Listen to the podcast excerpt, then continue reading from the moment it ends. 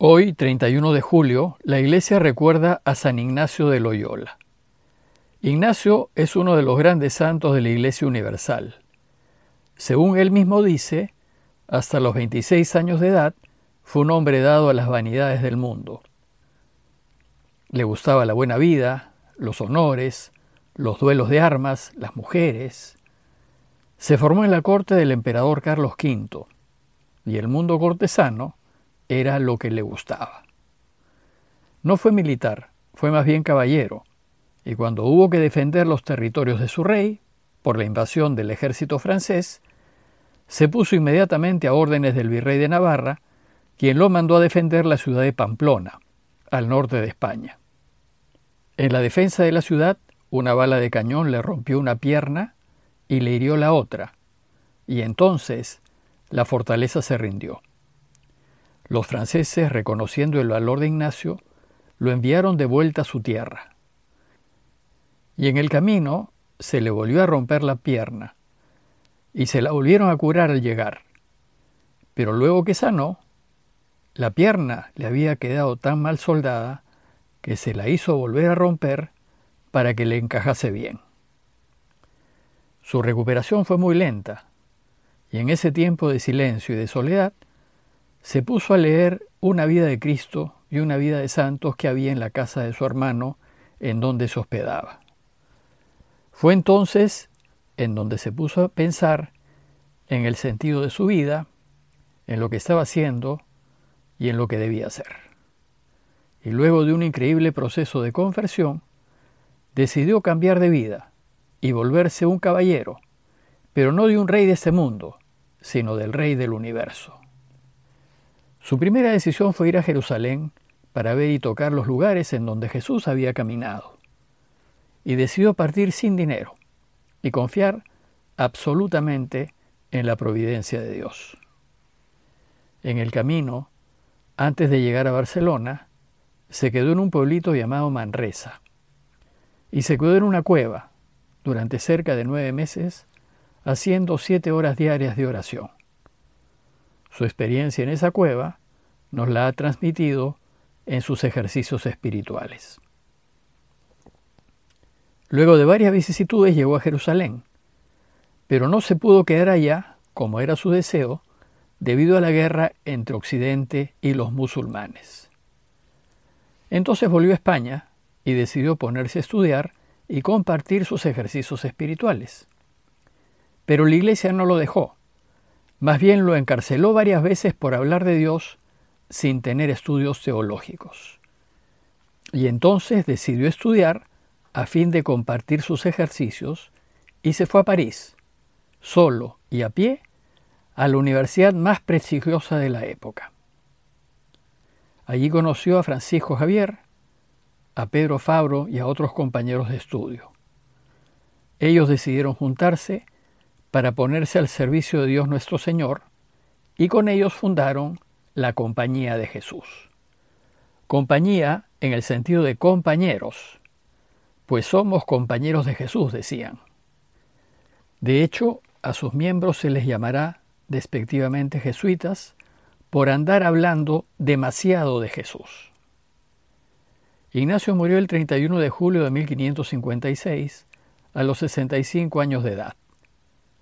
Ignacio no solo dejó sus ejercicios espirituales, sino también, entre otras cosas, unas ayudas para tomar decisiones a la luz de Dios y que llamamos discernimiento espiritual. Pero ahora volvamos a nuestras lecturas diarias. En este viernes de la decimoséptima semana del tiempo ordinario, la Iglesia nos invita a meditar el texto de Mateo 13, 54 al 58. Les leo el texto. Al llegar a su pueblo, Jesús se puso a enseñar a la gente en la sinagoga, de tal manera que todos estaban maravillados. ¿De dónde le viene, decían, esta sabiduría y ese poder de hacer milagros? ¿No es este el hijo del carpintero? ¿Su madre no es la que llama María? ¿Y no son hermanos suyos Santiago, José, Simón y Judas? ¿Y acaso no viven entre nosotros todas sus hermanas? ¿De dónde le vendrá todo esto? Y Jesús era para ellos un motivo de escándalo.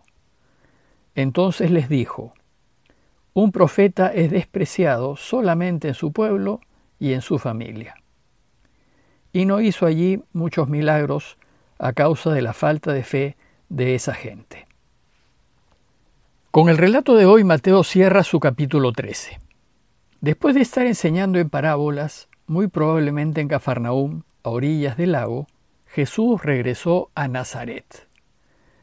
Nazaret se encuentra a unos 48 kilómetros al oeste de Cafarnaúm, encerrada entre colinas y muy cerca del fértil valle de Israel. Nazaret era una pequeña y desconocida aldea con muy pocos habitantes, tal vez entre 30 y 50 familias, reunidas en clanes familiares en donde seguramente todos se conocían. Como todo pueblito de la época, también tenía su fuente de agua y su pequeña sinagoga. El relato de hoy empieza diciéndonos que al llegar a su pueblo, según Mateo, esta es la primera vez que Jesús regresó a Nazaret después que lo dejó para irse a Judea hacerse bautizar por Juan. Y más tarde, cuando Jesús comenzó a anunciar la buena noticia del reinado de Dios, no volvió a Nazaret, sino que se fue a Cafarnaúm, a casa de Pedro. Y en Nazaret estaba toda su familia y sus amigos de juventud. En Nazaret se había criado, y allí su padre José tenía su taller de carpintería. Según la tradición, José habría muerto cuando Jesús aún era muchacho. Si fue así, desde muy joven Jesús heredó el taller de su padre y el oficio de su padre. Gracias a las enseñanzas de María y de José en Nazaret, Jesús aprendió a poner a Dios Padre por encima de todo y a hacer siempre su voluntad. Y en la pequeña sinagoga del pueblo estudió y aprendió la ley de Moisés, como todo joven judío hacía. En la sinagoga se enseñaba y la gente se reunía los sábados para leer la escritura, para nosotros el Antiguo Testamento, y también para comentarla. El sábado el lector tenía la potestad de reflexionar acerca de lo leído. Lucas nos dice que era costumbre de Jesús, en sábados, leer y comentar la escritura. Jesús, pues, fue un judío practicante. Esta vez Mateo nos cuenta que al llegar a su pueblo, Jesús se puso a enseñar a la gente en la sinagoga. Es decir, al volver, Jesús retomó su antigua costumbre de leer la escritura y enseñarla. Pero esta vez no fue igual. Esta vez algo pasó que dejó desconcertada a la gente de su pueblo. Para ellos, Jesús comentaba la escritura de una manera nueva, renovada, extraordinaria. De tal manera, dice Mateo, que todos estaban maravillados. Muy pocos años habrían pasado, tal vez unos dos o tres, desde que Jesús partió. Y ahora que volvió, enseñaba con tal autoridad y tal sabiduría que la gente de su pueblo quedó maravillada. Entonces la gente, sorprendida, se preguntaba, ¿Y de dónde le vienen, decían, esta sabiduría y ese poder de hacer milagros? Sus paisanos no podían creer lo que escuchaban de boca de Jesús. Y entonces se preguntan, ¿no es este el hijo del carpintero? ¿No es acaso el hijo de José? ¿Y su madre no es la que llama María? A María la conocemos todos, pues es del pueblo. ¿Y no son hermanos suyos Santiago, José, Simón y Judas?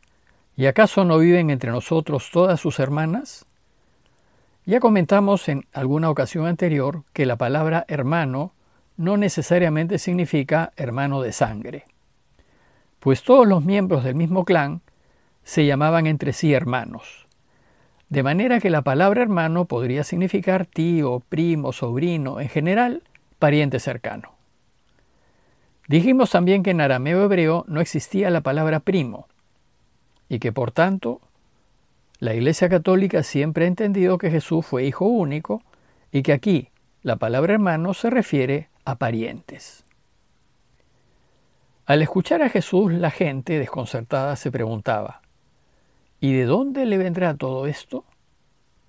El desconcierto de la gente se debió a que hubo un cambio muy significativo entre el Jesús de antes de su partida a Judea y el Jesús que ahora tenían enfrente. Este desconcierto es uno de los argumentos que usa la teología para afirmar que Jesús, durante su infancia y su juventud, fue un campesino total y absolutamente normal. Nada lo distinguió de los demás. En ese tiempo no hizo nada que demostrase que era el Mesías. Y dice Mateo que Jesús era para ellos un motivo de escándalo. Escándalo hay que entenderlo aquí en su sentido griego, que es el de sorpresa y desconcierto. Este relato termina con unas palabras de decepción por parte de Jesús. Entonces les dijo, un profeta es despreciado solamente en su pueblo y en su familia. Los amigos y familiares, porque lo han conocido de siempre, no se abren a las sorpresas de Dios.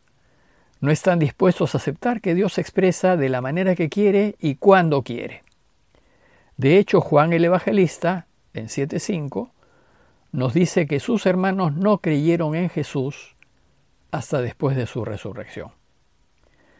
Es de mencionar que después de Pentecostés, Santiago, uno de los parientes aquí mencionados, terminó siendo responsable de la iglesia en Jerusalén. Y Mateo concluye diciendo que no hizo allí muchos milagros a causa de la falta de fe de esa gente. Los milagros de Dios están íntimamente relacionados a la fe en Él. Si no creemos en Él, Él no puede hacer mucho por nosotros. En conclusión, a la luz del texto evangélico que hemos comentado y de la vida de Ignacio de Loyola, los invito a reflexionar en la posibilidad de cambio que todos nosotros tenemos y en la necesidad de dejar de lado las etiquetas que ponemos a las personas, confinándolas a representar siempre las etiquetas que las definen. Todos podemos cambiar. Todos nos podemos dejar invadir de tal manera de Dios que no solo hablaremos de Él con sabiduría, sino hasta haremos milagros en su nombre. Especialmente el extraordinario milagro de una vida dedicada completamente a hacer la voluntad de Dios. Pidámosle a Dios que nos convierta el corazón para que podamos ayudarlo a hacer de éste un mundo mejor. Parroquia de Fátima, Miraflores, Lima.